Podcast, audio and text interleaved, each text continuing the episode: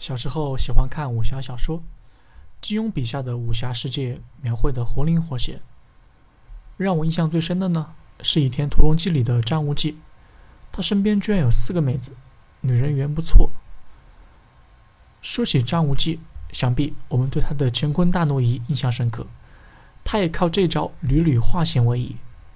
乾坤大挪移一共有七层境界，每一层都需要耗费大量的心力和时间得以练就。但练就之后呢，就可以横着走了。我们的职场修炼升级也是一样，职场的乾坤大挪移一共有四层境界，绝大部分的职场中人终其一生也未突破这第一层境界。第一层境界呢，叫做职场素质。我们通过三个案例来说明这第一层境界。我们从学校踏入职场，在学校课堂上课的时候。我们可能会和同桌的妹子、前排的帅哥聊聊八卦，刷刷微博，再时不时的听听讲。到了大学，变本加厉了，迟到、玩耍、旷课那是常有的事情。上学的时候不喜欢老师，进入公司以后呢，顺带的不喜欢上级。哎呀妈呀，怎么这个主管又给我布置工作了？上一个才干完没多久呢，这还让不让人划水了？那个上级走来走去的，在旁边让我浑身不自在。工资呢，我在这坐着就应该发给我，其他的我多干了活，应该给的更多才对啊。就这样，保持这样的想法，不停的重复着。第二个案例，我们都很期待下班，下班之后一股脑的往公司外面冲了。这个时候，作为领导，终于看到了大家冲锋陷阵的气势了。可是冲完之后呢？坐影七零八散的，也没收进自己的桌子里。坐在里侧的同事就开始了跨栏运动，整个公司现场就从冲锋陷阵演变成了大溃逃。中途休息打水的时候，你发现桶里没水了，哎，我还是等一会儿，等别人来换完水桶，我再来打吧。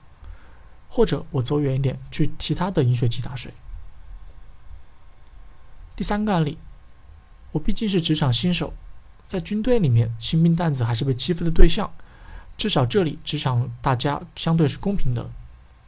不论新兵老兵，在这个阶段里，不论别人怎么打酱油，我先务必保持我的输出。